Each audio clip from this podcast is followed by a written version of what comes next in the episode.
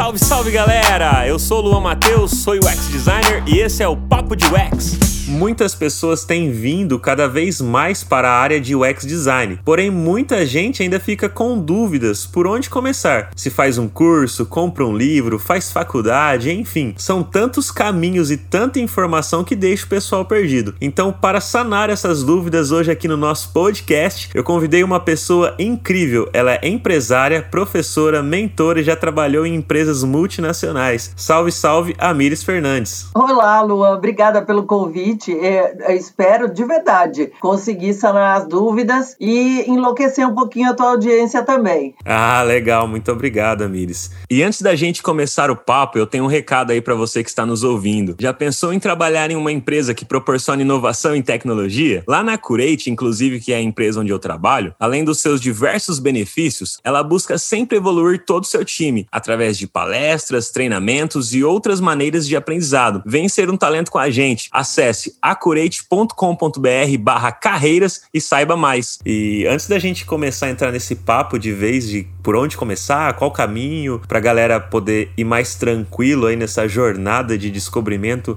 sobre esse universo de design, conta pra gente como que você iniciou sua jornada profissional e se apaixonou por esse universo de design. Bom, vamos começar do começo, né? Eu sou uma pessoa que fez uma faculdade na área de biológicas, eu sou de por formação médica veterinária, é, não tenho mais a menor vergonha de falar isso, mas durante muito tempo eu não podia falar porque as pessoas duvidavam da minha capacidade profissional por causa da faculdade, e a gente já vai falar sobre isso. É, houve, houve um tempo em que as pessoas eram muito mais, né?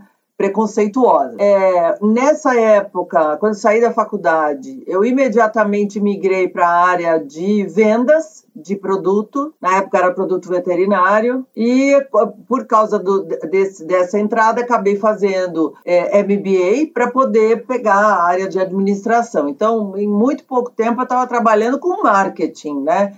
É, de produto, não estava trabalhando com outra coisa. Nessa época, que foram os primeiros 15, 16 anos da minha carreira, nessa altura do campeonato eu estou com quase 40 anos de profissão, quase isso, eu tive a chance de sair de vendas e para marketing, ser o lado do cliente, ser o lado da agência, eu fiz muitas coisas. E no fim dessa história, é, eu conheci a internet, aí eu migrei para comércio eletrônico, especificamente, né, que foi o meu, meu mestrado. E no mestrado eu é, descobri interação humano-computador, que é a área de origem, vamos dizer assim, é, do que hoje a gente chama de UX design, é, e, e games é, já não era garota e estava lá aprendendo sobre, sobre games na sala de aula. E, e isso me levou para onde eu estou hoje, né? É, no começo, muito. Até porque naquela época, quando você falava você trabalha com comércio eletrônico, você aprendia web design, aprendia, é, e eu vou te falar, a gente aprendia full stack, full stack, tinha que aprender a programar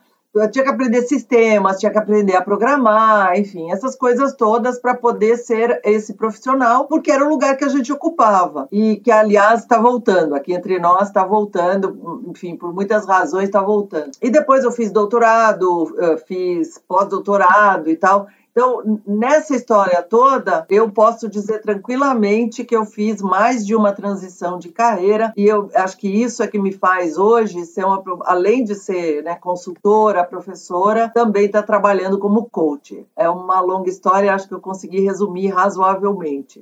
Meu, eu fiquei curioso agora de saber sobre esse lance da, de veterinária. A galera não tá vendo aqui, mas você tem vários gatos aí na sua casa, o pessoal só tá ouvindo, mas eu tô vendo aqui com a Amires. Então eu acredito que você deve ser apaixonado por animais. Foi isso que te fez fazer a faculdade de veterinária ou foi outra coisa da vida mesmo que te levou para lá? E... Olha, é, além de gostar de animais, na época que eu era adolescente, é, eu era super tímida, eu fazia como esporte, um dos esportes que eu fazia, eu sou uma pessoa muito de esporte, era equitação. É, durante um longo tempo, meu negócio era andar a cavalo e tal. Foi uma época que teve um boom de crescimento né, econômico e meus pais, que eram imigrantes, estavam com grana e tal, e aí eu podia andar a cavalo. Depois perderam a grana, aquela coisa toda, enfim, essas coisas da vida que tem, da volta e da pirueta. E isso, no, no o conjunto da obra, né, eu ser uma pessoa tímida, acreditem, eu era uma pessoa tímida, hum, e gostar de andar a cavalo me fez fazer faculdade veterinária. Sempre gostei de bicho, sempre foi muito é,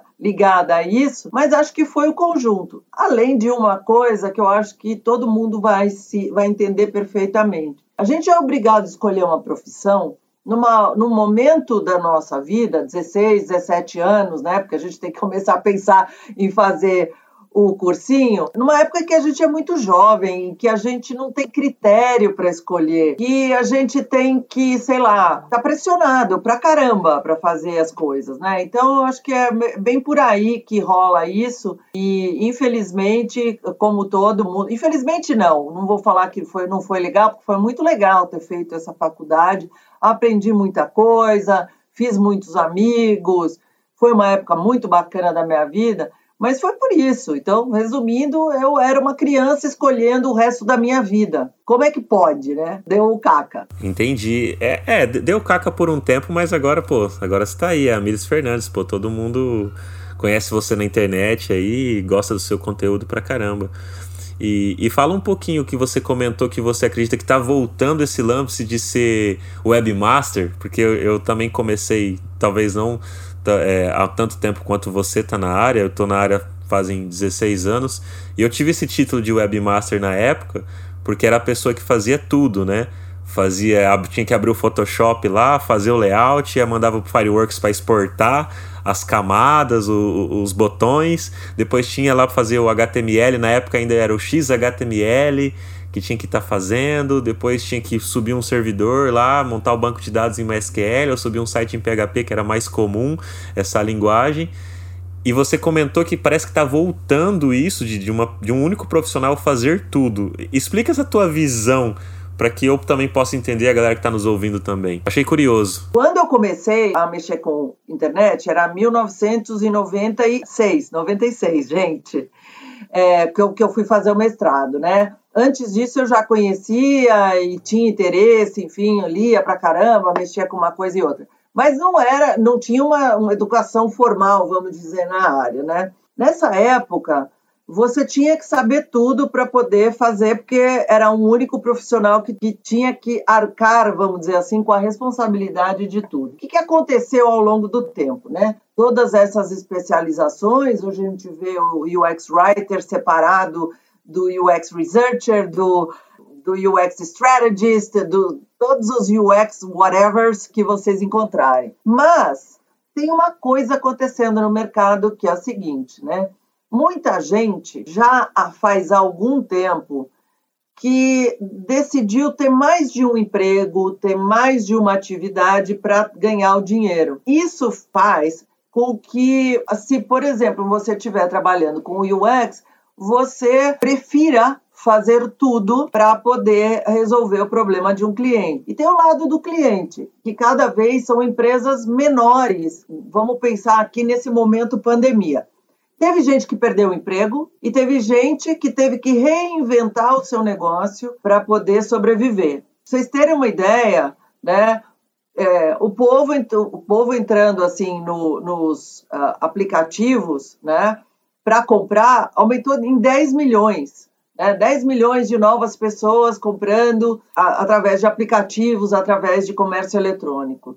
Isso significa que também quem estava oferecendo o produto tinha que se virar para entrar no comércio eletrônico, fosse de que jeito fosse, porque mesmo que você não tenha o front-end, você tem que acabar tendo um controle melhor da tua produção e ter tá tudo ligado lá com o aplicativo para poder conversar, minimamente conversar em algum lugar.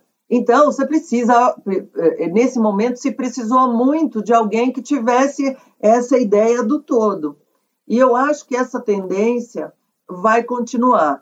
Eu estava agora há pouco numa reunião com um grupo de profissionais que, que, como eu, trabalham com mentoria de carreira. E o chefe desse grupo é o David Evans, que é, trabalha, que é professor em Stanford. Tá? E o David estava falando que cada vez mais tem mais gente que quando recebe o volte aqui para o escritório, estamos voltando pós-pandemia. O cara fala: não, não quero voltar para o escritório, não, não vou aguentar ser tratado desse jeito, porque, vamos lá, designer sabe do que eu estou falando. Os caras fazem reunião, reunião, reunião o dia inteiro, das sete horas da noite, o cara passa o briefing para você e fala: é para amanhã né? Como se fosse pastelaria. Você sabe do que eu estou falando, né? E aí você recebe o briefing e passa a noite virada porque você tem que entregar o negócio no dia seguinte. Então, tem mais gente dizendo não. Eu tenho vida, eu tenho família, eu quero estudar, eu quero fazer, sei lá, um curso, e não é hora de me passar briefing e dizer que é para amanhã. Fala que é para depois de amanhã. Eu trabalho amanhã o dia inteiro, mas não me fala que é para amanhã, que não é justo comigo. Eu não sou uma máquina Fiquei o dia inteiro aqui esperando o briefing de vocês e, cara, não dá para viver desse jeito. Então, tem mais e mais gente sendo dona do seu próprio negócio e, faz, e sendo dona do seu nariz. Acho que isso explica, né, Luan? Sim, explica bem. E, e eu acredito que aqui no Brasil é, é muito disso. O brasileiro, pelo menos eu observo, é aquele tipo de pessoa que se vira. É, eu, pelo menos, tive que me virar muito, porque, como eu sou do interior de São Paulo, aqui o design não é valorizado. Nem hoje, assim, ainda. Hoje está melhor, porque eu trabalho por uma empresa que não é daqui da cidade. Por conta dessa questão de. Agora facilitou a questão do home office, né? E só que, meu, durante muitos anos não só trabalhando como designer, eu tive que trabalhar com outras coisas. Por isso que eu também aprendi coisas de front-end, por isso que eu aprendi também programar. Não porque é, eu era apaixonado igual eu sou apaixonado por design, é porque era necessidade. Ou eu aprendi a fazer aquilo, ou às vezes eu nem comia, entre aspas, assim, sabe? Eu não tinha grana, eu tinha que correr atrás. E, e hoje facilitou isso. Eu acho que por esse jeito brasileiro a gente acaba aprendendo muitas coisas, né? E aí consegue ser um profissional que consegue é, navegar por várias frentes e atender e, e dar uma solução que seja viável ali para um, uma empresa, como você falou. Nos Estados Unidos, cada vez mais se procura mais gente que seja full stack designer. E aqui eu já comecei a ver empresas chamando full stack designer, dando o job description do cara saber fazer pelo menos o front-end bem feito. Porque aí não vai entregar protótipo, vai entregar programado CSS inteirinho, entendeu?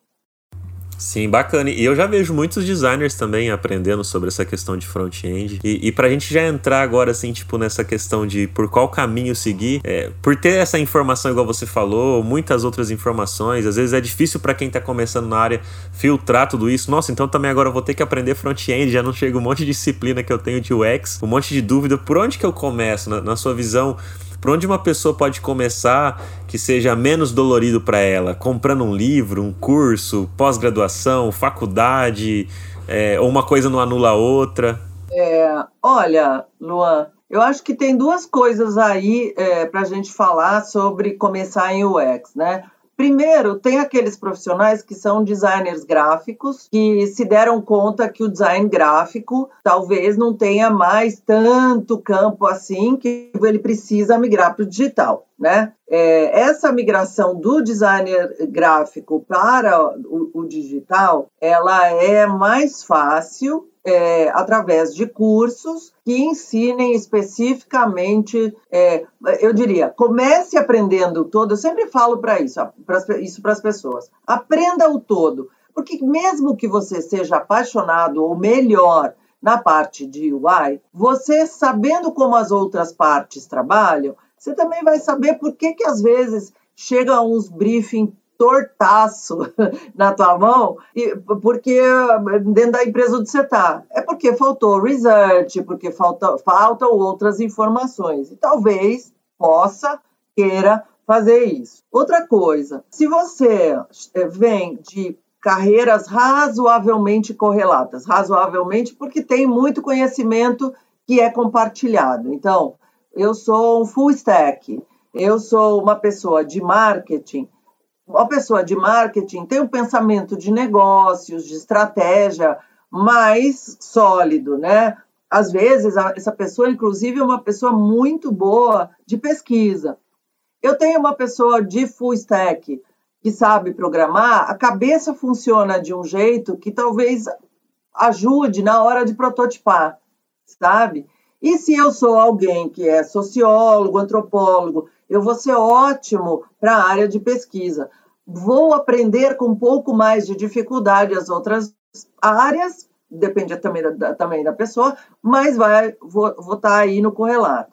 Agora, tem uma terceira categoria de pessoas que essas, eu diria, sofrem um pouco mais, que são as pessoas que é, advogado, dentista, sei lá, outras, outras disciplinas. Essa pessoa vai ter, vai suar mais para conseguir é, pegar as coisas, né? Então, quando eu fiz a minha migração de marketing para é, o, o comércio eletrônico, foi razoavelmente fácil, porque, querendo ou não, eu, na época, eu já tinha contato com o pessoal de TI, já tinha contato com pesquisa, desenvolvimento de produto e tal. Então, o aprender a linguagem digital é, foi mais fácil e tinha a questão do aprender do zero design, né? Então, corremos atrás, né?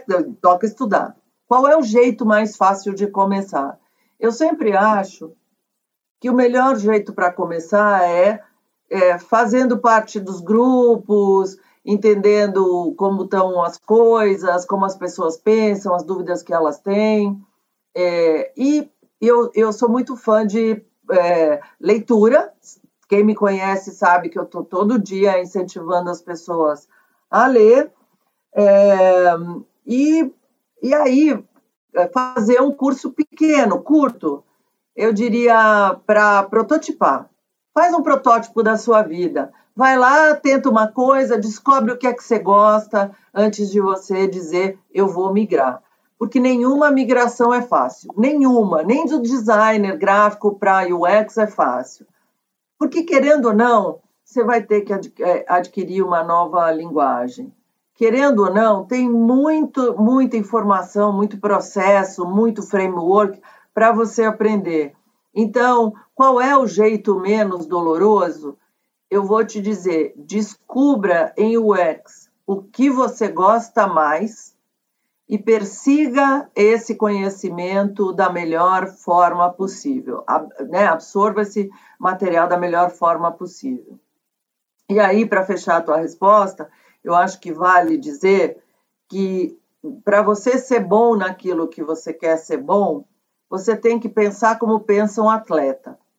Primeiro lugar, ninguém ganha medalha de ouro no ano seguinte do treino. O cara ganha a medalha de ouro 10, 15 anos depois que ele fez todo o trajeto de aprendizado. Segunda coisa, no meio do caminho, você vai quebrar ossinho, é, destruir músculo, ficar cansado pra caramba, ter vontade de desistir e isso é normal. Só que só chegam na medalha de ouro aqueles que aguentam a dor. Então, esse é o caminho.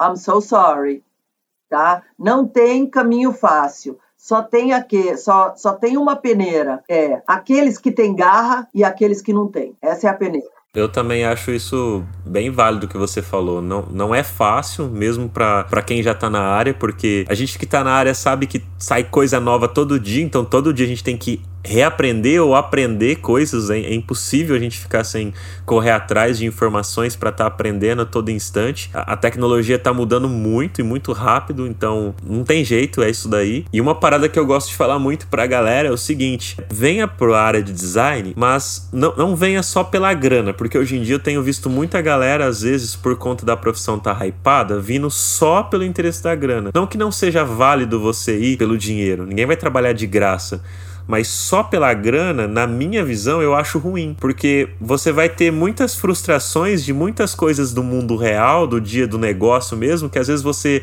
às vezes não vai fazer uma de fato uma pesquisa, vai ter que realmente ali só fazer um protótipo de forma rápida para entregar por conta da pressa de algum projeto, de alguma coisa, e, e você vai, às vezes vai se frustrar com isso, e aí se você só quer a grana, eu acho que acaba sendo desestimulador da sua vida, e você vai viver a sua vida só em função de uma grana, mas você vai estar o tempo todo infeliz. E por por a gente passar o tempo todo trabalhando, eu acredito que a gente tem que fazer algo que goste, não que a gente vai estar 100% fazendo só o que gosta, mas tem que ser dentro de algo que você ame fazer, que aí você vai fazer com amor, com dedicação, você vai é, se doar por aquilo que você vai estar fazendo. E muito mais ainda com relação à questão de UX, que envolve você conversar com pessoas.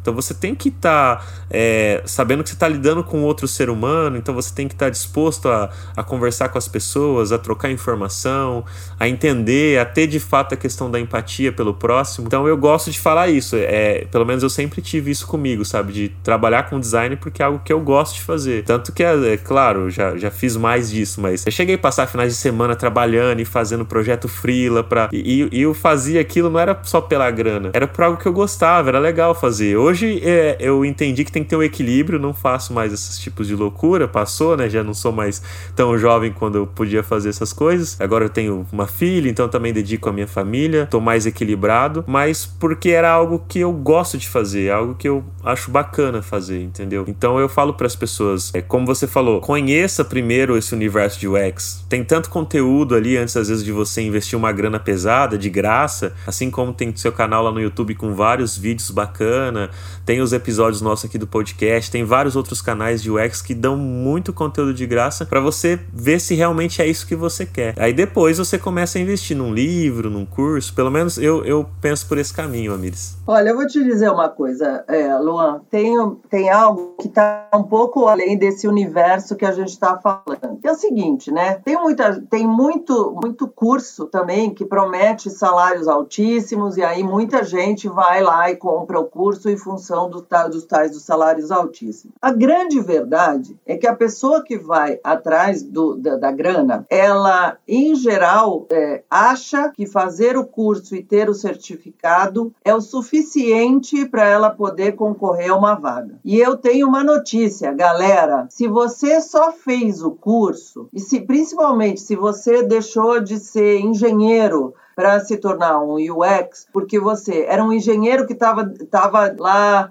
trabalhando com Uber. E aí o Uber, a gasolina ficou cara. E alguém te falou: olha, dá para ganhar 12 mil reais com UX por mês e tal. Você, não adianta o diploma, meu anjo. Porque numa transição de carreira é que nem aquela, aqueles joguinhos de tabuleiro que você joga o dado e o, você cai na, numa casinha que você dá 10 passos para trás. Isso é transição de carreira. Quando você faz transição de carreira, você está começando quase da estaca zero. Você volta 10 casinhas que os teus dados te colocaram numa casinha onde você, nesse momento de transição, você não é nada. Você está aprendendo. Então, você voltou às 10 casinhas, cara. Então, então é, é, uma pessoa que está fazendo isso e está fazendo a transição de carreira, seja de qual background for, para ir para o UX por causa da grana, ela tem que considerar que ela de cara não vai ganhar os 12, ou 14, 15, sei lá que número que seja, e que ela vai, se ela foi, fez o curso só para ter o, o diploma, ferrou, porque ela, o, o, trabalho dela é, não tem, ela não tem portfólio, não vai ter resiliência, porque vai tomar um bocado de não, não tem network. Então, amigo, tá, é, é, esse, eu te diria que de uma maneira mais pragmática e menos romântica do que gostar ou não gostar é vai ser foda, um PH, é, fazer essa transição se você fez só por dinheiro. É, realmente. Principalmente que essa, essa questão de, de, ter uma bagagem ali dentro da área, o network que ajuda muito, né? Os contatos ali. Então, meu, é, faz total sentido isso aí que você falou. Não é tão simples quanto às vezes os anúncios de cursos de alguns, né? De alguns cursos colocam, ou só porque tá no hype. É, muita gente que tá, às vezes, ganhando um salário legal porque já tá na área há muito tempo. Não quem tá começando já começar com salários, igual você falou, de 12 mil reais. É, assim, eu particularmente desconheço alguém que realmente começou do zero e já, já tá ganhando um valor desse, assim. É, até mesmo, é, mesmo em grandes capitais aí eu, eu desconheço. Pois é, mas tem esse, tem esse canto, né? Parece o, né, o canto da sereia atraindo as pessoas e tal. É, a grande verdade é que pessoas, principalmente o pessoal que já tem algum tempo de carreira, né? Fala assim, se eu migrar, eu vou migrar para o mesmo nível? Eu sinto muito. Não, você vai ser júnior no novo universo. É, porque tá começando em outra coisa, né? É a mesma coisa, tipo, eu sou design, vou começar, vou migrar de carreira, vou virar pedreiro. Vou ser pedreiro júnior, vou ser no máximo ali um servente, começar a carregar tijolo e saco de cimento. E depois aí eu vou crescendo depois de um tempo, né? Natural isso. E Amires, para uma pessoa que tá trabalhando com marketing é, em, em, alguma área de dentro da empresa, ela começa a estudar UX, ela vê que o UX faz sentido, quer começar a migrar, só que ela quer trabalhar dentro da própria empresa que ela já atua e quer começar a espalhar é, essa cultura ali dentro dessa empresa, é, da organização. Por onde que, ela, que essa pessoa pode começar isso? Que, quais os caminhos que ela pode começar para espalhar essa cultura lá dentro de algo que ela também está se descobrindo ali, mas ela vê que vai ser importante tanto para ela quanto para a empresa que ela tá? Olha, Luan, eu acho que tem dois jeitos, né? E depende muito da cultura da empresa. Se é uma empresa muito voltada para números, para entregas de performance e tudo mais, eu acho que o caminho mais rápido é via growth hacking. Porque, querendo ou não, o growth hacker tem que usar os conhecimentos dele de marketing, tem que usar conhecimentos de UX para entender onde a interface está atrapalhando lá é, no processo e fazer, fazer experimento e teste, porque o experimento e teste via teste AB uh, ajuda a ver rapidamente como mudanças na interface se refletem em vendas, em última instância. Se você está numa empresa um pouco mais aberta, né, no sentido de performance, então não é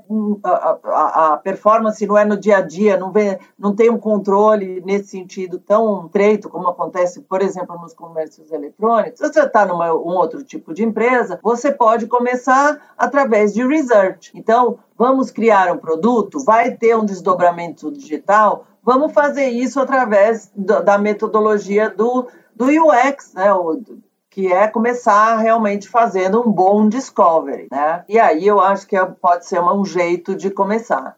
Legal, muito boas suas dicas aí. E eu sempre falo também de criando aliados dentro da empresa, né? E pega alguém que está próximo de você, que trabalha ali também, por exemplo, que eu falei da pessoa que trabalha com marketing, outra pessoa ali que está junto com você, explica para ela, ela vai entendendo, aí você vai criando outros aliados e vai ganhando força para fazer essa engrenagem girar.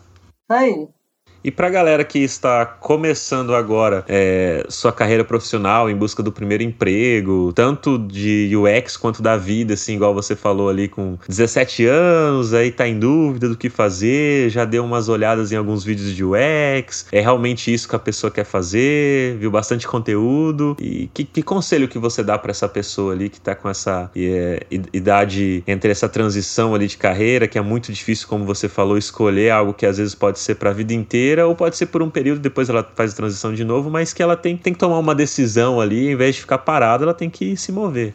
Tá, eu acho que tem uma coisa aqui para a gente deixar claro, né? Quem está fazendo uma. É quem está fazendo a escolha de uma faculdade normalmente está tá enfrentando uma pressão dos pais que, no, por amar muito seus filhos, não querem que eles sofram, né? Não quer ver filho chateado nem nada. Eles falam que ah, porque eu não quero pagar duas faculdades, você tem que decidir, aquela coisa toda. Mas não é isso. No fim das contas, eles querem que você escolha uma profissão que te dê segurança para você levar a sua vida da melhor forma possível. É isso que pai e mãe faz. Eu tô falando que eu sou mãe, né? É, de uma mulher de, de 33 anos de idade. Não é, não é mais nem uma criança, é uma mulher de 33. Eu lembro que quando ela estava escolhendo, eu falei: faz uma coisa, escolhe uma faculdade e faz até o final. Não importa, escolhe uma qualquer. Depois você decide o que você vai fazer da sua vida. Ela ficou me olhando com cara de ponto de interrogação, né? E ela escolheu design.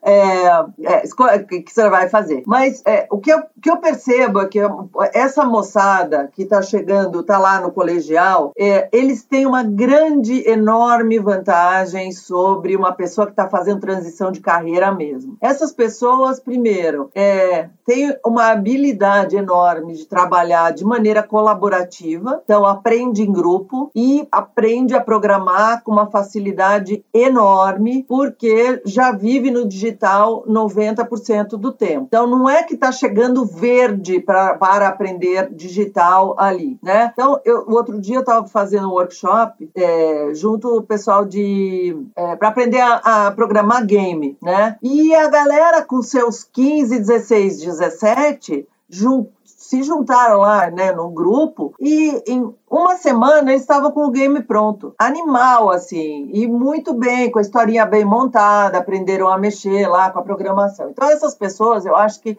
é, é, o meu conselho para elas é escolha uma coisa, escolha uma faculdade e termina. Mais importante, termina. Não interessa nem se você está gostando ou não gostando. Termina. E vai fazer, vai descobrindo ali no meio coisas que você gosta de fazer. Né? É, nesse workshop, por exemplo, teve, vai, dos, das 100 pessoas que estavam no workshop, que era tudo galerinha de até 17 anos, acho que uns 5 só é, disseram: ah, a programação não é para mim. Eu vim aqui para experimentar e não quis. Então, antes de você escolher a sua faculdade, também prototipa, né? Eu achei bem bacana ter esse workshop me chamarem para participar, porque como professora, né? Pra, porque é uma maneira de prototipar e ver se você gosta daquilo. Quem está fazendo a transição, né?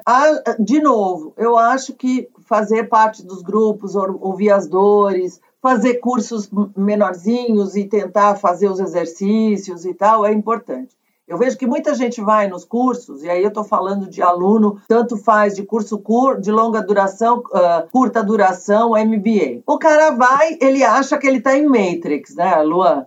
Que ele vai ouvir você dar a aula, ele vai plugar o um negócio atrás da, da, da, cabeça dele e ele vai sair saber fazendo. E se ele não aprendeu, que a culpa é do professor. Eu tenho uma péssima notícia para todo mundo. O processo é, de aprendizado é um processo onde tem dois: tem o professor e tem o aluno. Se o aluno não participa do processo de aprendizado, então, se ele não faz o exercício, não leu o material que o professor deu, não olha o vídeo, não faz pergunta nem nada, não existe aprendizado. Não existe. Porque não tem aprendizado só eu ouvir. Não só eu ouvir, eu estou imaginando, mas na hora de fazer não vai sair porra nenhuma. Então, para quem está fazendo a transição, a história na hora de escolher é Faz curso curto que dê uma ideia geral vista da ponte do que é a área. Faz, eu gostou, gostei mais de research. Faz um curso de research menor. Depois você vai para uma coisa mais parruda. Acho também que tem aí uma coisa que a gente precisa falar, que é o mito de para você trabalhar, você não precisa ter faculdade. Eu sempre digo isso e vou repetir um milhão de vezes. Uma coisa é você ter 20 anos e não ter faculdade, outra coisa é você ter 50 e não ter faculdade. E eu tenho uma notícia: se você tiver muita sorte, você vai chegar aos 50, aos 60, 70, 80, 90, 100. E sem a faculdade vai ser um horror, porque muitas coisas você não vai poder fazer, porque muitas coisas você vai ser barrado porque você não tem um título superior. Então, faça, sabe? Faça uma coisa que te dê. Ah, não quero estudar quatro anos, vou fazer um tecnólogo. Faz, beleza, tá tudo lindo. Ah, eu não, eu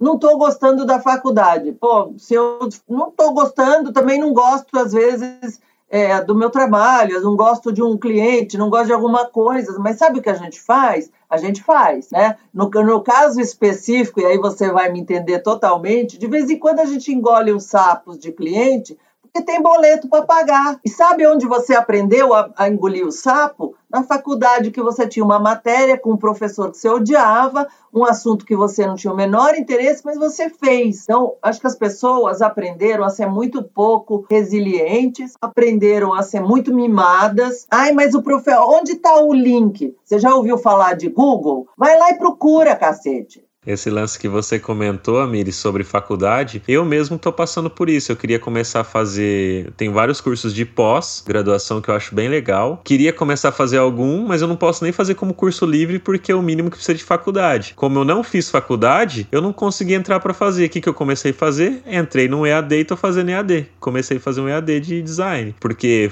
durante toda essa, essa minha trajetória, eu não tive essa necessidade. Uma que porque quando eu fui para fazer faculdade, a faculdade mais próxima que era muito longe para mim fazer, eu não tinha condição de fazer de pagar, porque eu tinha que trabalhar para ajudar a sustentar porque eu morava só eu e minha mãe, então eu tinha que ajudar a sustentar em casa, não tinha como. E aí o que, que eu fiz na época? Mas eu não fiquei sem estudar. Eu fui fazer um curso técnico no Senac. Então eu continuei estudando, continuei correndo atrás, mas não fiz uma faculdade. E aí a vida foi passando, eu fui levando e agora surgiu as oportunidades de eu fazer outros cursos, fui olhar e falei, mano, não posso, porque eu não tenho a faculdade. E aí eu vi o quanto acabou me barrando. Eu sou um exemplo disso. Então se a pessoa tiver oportunidade, tiver condição, tiver ali poder fazer e não fazer, eu acho ruim. Então eu acho que hoje em dia facilitou muito eu mesmo é, esse lance do EAD, meu, tá muito mais tranquilo hoje fazer uma faculdade aí à distância, é, por conta aí da pandemia, eles, as faculdades facilitaram demais. Tem mais cursos que você pode fazer, principalmente com relação a design.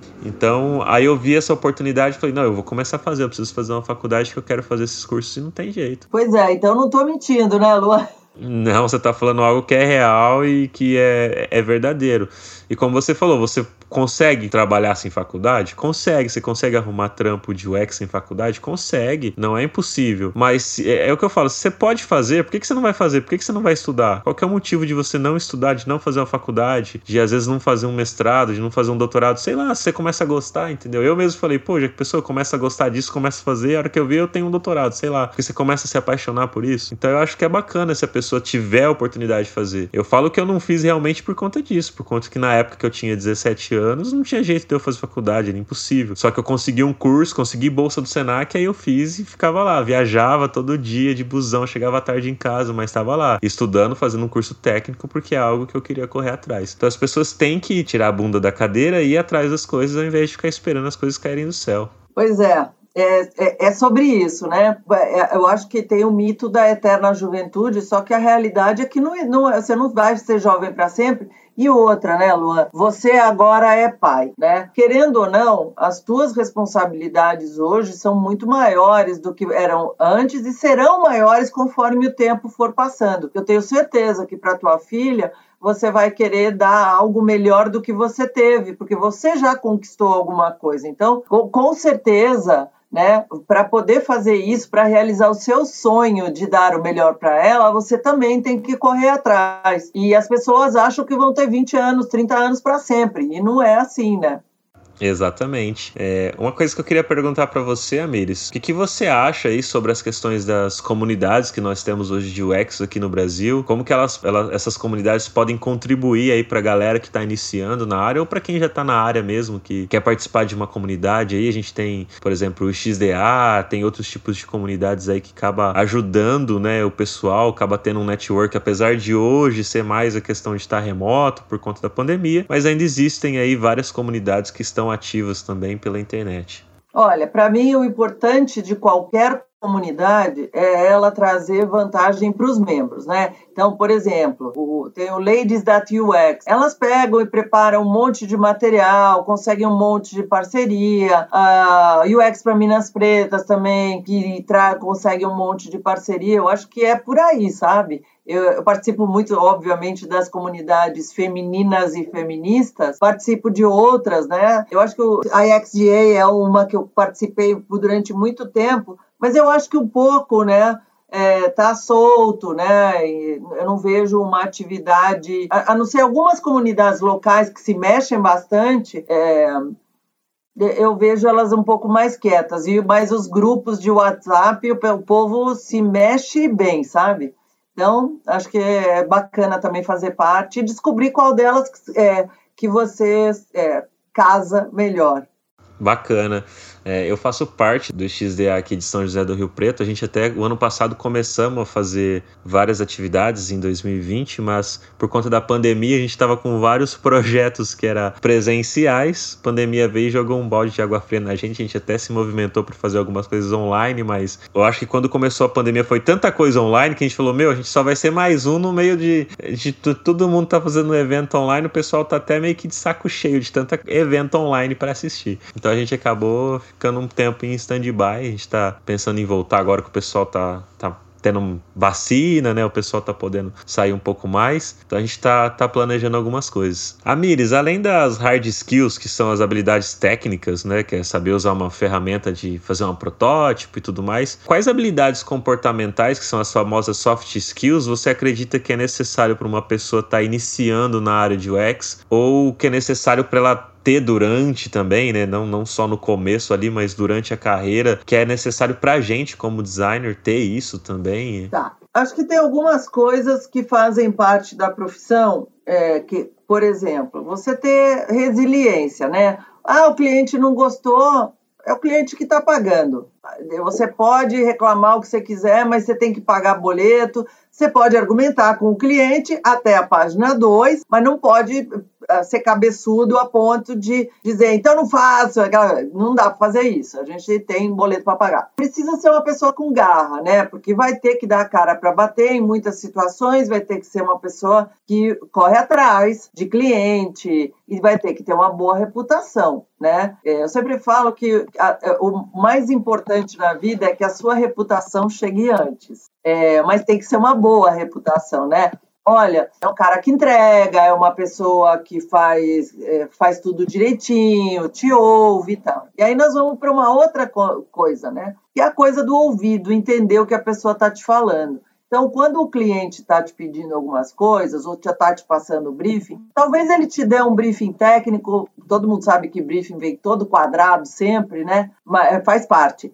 Mas, normalmente, junto com o briefing quadrado, vem um problema político, que a pessoa não vai abrir logo de cara com você. Então, um dos soft skills necessários se chama habilidade política, que é você saber ler, né, ler o problema de uma outra maneira e conseguir que o teu cliente te conte por que, que ele está ali, por que, que ele está pedindo aquilo e por que, que ele está pedindo aquilo daquele jeito, né? É uma habilidade que, que, é, importante. E eu percebo que o profissional, principalmente quando ele está no início da carreira, ele se apoia muito na parte técnica dele para poder fazer o trabalho. É, e ele argumenta em função disso. Mas a grande verdade é que se você quer ser um profissional com uma boa reputação, você tem que ser uma pessoa que entende o outro em todas as suas dimensões. Esse ponto que você comentou eu acho muito importante, a questão da, da resiliência, né? De você falar, ah, vai até a página 2. Porque realmente eu vejo isso na galera que está iniciando, de falar, ah, mas a gente sabe que assim é melhor, não sei o que, tal, tal, tal. Tá, mas o cliente não quer assim. Então o que, que você vai, você vai fazer? Mostra para ele, ó, existe esse caminho por causa disso, disso, disso, e tem o que você quer que pode gerar isso, isso, isso e deixa o cliente escolher, porque como você falou, é ele que está pagando, o produto é dele. Porque como você falou, às vezes tem muita coisa de, de, política envolvida no meio ali, que às vezes ele não abriu e às vezes você também não entendeu e também você não vai entender, mas que faz parte. No dia a dia dos negócios faz parte. Só que realmente as pessoas só vão começar a entender depois de um tempo de jornada de carreira. Isso não se pega assim de uma hora para outra. Você vai trabalhando, vai trabalhando e aí você vai observando esses pontos. Mas é algo que você falou que já fica aí pra galera que tá iniciando observar e não ser tão cabeça dura como você falou, de falar, ah, mas eu vi no curso lá que tem que fazer a, a matriz SD porque senão vai dar errado o projeto inteiro. Então, se não fizer isso aqui, vai dar ruim, entendeu? Tipo, às vezes a pessoa acaba porque aprendeu num curso, acha que aquilo que vai ser a bala de prata e vai resolver os problemas. Não tem bala de prata, né? Tem entregar e também aos poucos educando o cliente. É, acho que poucas vezes, é, é, Luan, eu vi 100% dos meus projetos irem ao ar exatamente como, como a gente fez. E aí é uma coisa interessante. Às vezes você entrega o projeto, quando chega lá, na, a pessoa não tem desenvolvedor. Na hora que chega na mão do desenvolvedor, por melhor que ele seja, ele descobre umas treta braba no sistema, lá no back-end, e que ele não consegue de cara, de cara, fazer exatamente pixel-like, né? Não vai sair igualzinho, mas é, aos poucos também ele vai melhorando até ficar pixel-like. Então, é isso, né? A gente tem que entender que a realidade é, não é perfeita. Exatamente. Amires, deixa umas dicas de alguns títulos de livros aí pra galera que você aconselha para quem está começando, quem está no meio, quem já está aí bastante tempo que você acha que é importante tá lendo, que você já leu? Olha, eu tenho um problema, né? Eu leio uh, boa parte dos livros em inglês, então isso talvez possa ser uma barreira, mas tem algumas coisas que é, são importantes e que realmente não tem em português. Tem um livro chamado Cost Justifying Usability, que é um livro da Débora Mayo. Esse livro é um livro importante, é, que fala de uma técnica que é teste de usabilidade em todas as suas dimensões, porque o pessoal faz o basiquinho e acha que tá bom, dá para fazer muito mais, e teste de usabilidade é uma porta de entrada maravilhosa. Para aqueles que vêm da engenharia e estão fazendo a transição para UX, tem um livro, é o Trustworthy Online Controlled Experiments, que é do povo do, do Google, Facebook e Amazon. É, esses três garotos, é, eles criaram um manual para testes AB. É, e, e, teste AB é uma coisa que quem fez engenharia tira de letra, porque tem muita matemática, tem muita estatística, então o cara tira de letra. Mas não é para assim, não é para quem está começando. Esse aqui não é para quem está começando. O Cost Justifying é livros em português, né? Mapeando experiências do Jim Calbar, tem é, mapeamento da história do usuário, o design como storytelling. É, acho que essas coisas, esses livros todos ajudam muito quem está começando e daí principalmente sai do lugar comum do não me faça pensar, pelo amor de Deus, que nossa, tem dó, né? Tem coisa mais interessante do que isso. Ah, legal, obrigado pelas dicas aí, Amires.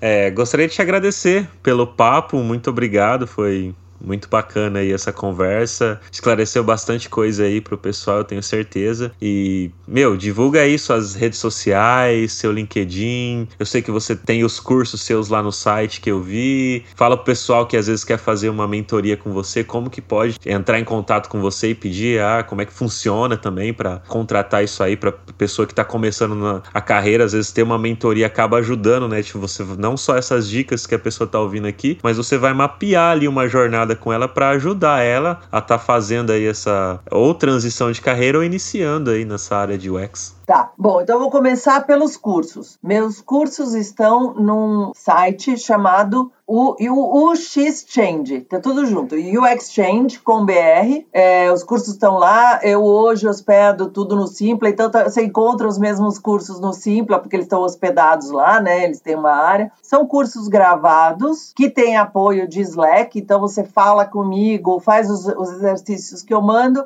e eu te mando feedback, né? Então é, é, é gravado, mas você tem interação comigo via Slack. É que inclusive está aberto aqui e está pulando um monte de coisa que deve ter gente me pedindo é, para rever o exercício. É, e eu tenho uh, também cursos que são cursos ao vivo. Por exemplo, agora, semana que vem, eu vou acabar um curso de Discovery, onde eu ensino a fazer a entrevista, a trabalhar o material da, da entrevista, que é uma coisa que boa parte dos cursos não ensina. Você aprende na vida, mas existe método e existe técnica para isso, e eu ensino nesse curso. Tem curso de métricas, tem curso de teste AB, tem, boa parte deles são ao vivo, né? E tem uma versão gravada, porque, por incrível que pareça, Luan, tem gente no mundo inteiro querendo fazer curso comigo. Tem gente que mora na Europa, e aí, quando eu dou, o curso à noite, porque é à noite aqui, eles estão no meio da madrugada e eles não conseguem, né?